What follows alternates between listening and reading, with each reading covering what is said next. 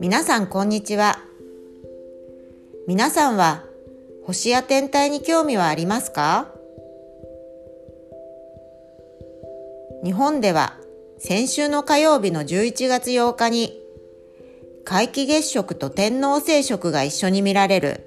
とても珍しい天体ショーが見られました。ニュースによると天王星食自体はそれほど珍しいものではないそうですが皆既月食の最中に他の惑星食が重なるのは442年ぶり。そして次のチャンスは322年後だそうです。月食や惑星食というのは太陽と地球と月と惑星がまっすぐ一直線に並ぶということなんです。食の間、遠く遠く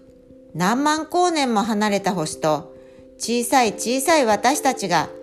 まっすぐ並んでいるんです。なんかすごいなーって思いませんか？そして442年前と言ったら私のおじいさんのおじいさんのおじいさんぐらいでしょうか私のご先祖様も見たかもしれない。